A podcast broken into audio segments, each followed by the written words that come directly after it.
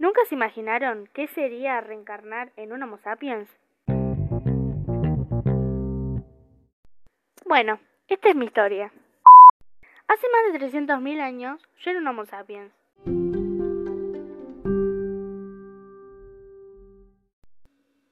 Nuestra manada estaba conformada por un grupo pequeño.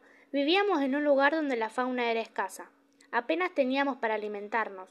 Casi no había animales. Era un milagro si encontrábamos agua. Papá era el jefe de la manada. Le gustaba mucho mandar, además de encargarse de nuestra protección. Una noche helada, mientras dormía, oí unas voces. Me asomé sigilosamente a la entrada de la cueva y pude ver que el líder de cada familia, junto al jefe, estaban reunidos y discutían sobre el futuro de la manada. La noche pasó y comencé a sentir ruidos. Salimos todos de las cuevas y empezamos a separarnos para ver de dónde provenían los ruidos hasta que en un momento sentí que me acercaba más a los sonidos extraños.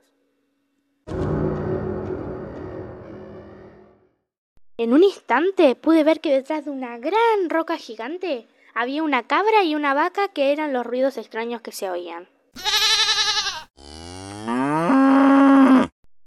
Salí corriendo de ahí y le fui a avisar a todo lo que había encontrado, y no me creían hasta que lo vieron. Claro, después de pasar tantos días sin comer, pensaron que lo había imaginado, les mentía.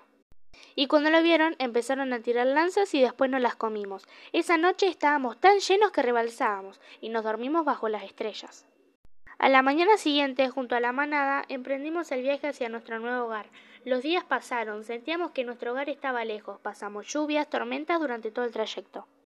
Hasta que un día encontramos a unos ancianos que estaban armando chozas para refugiarse, y al ver que tenían dificultades para armarlas, fuimos a ayudarlos. Estuvimos todo el día construyendo las chozas, entre todos. No damos más. Tras llegar a la noche, prendimos un fogón y todos nos sentamos frente de ella.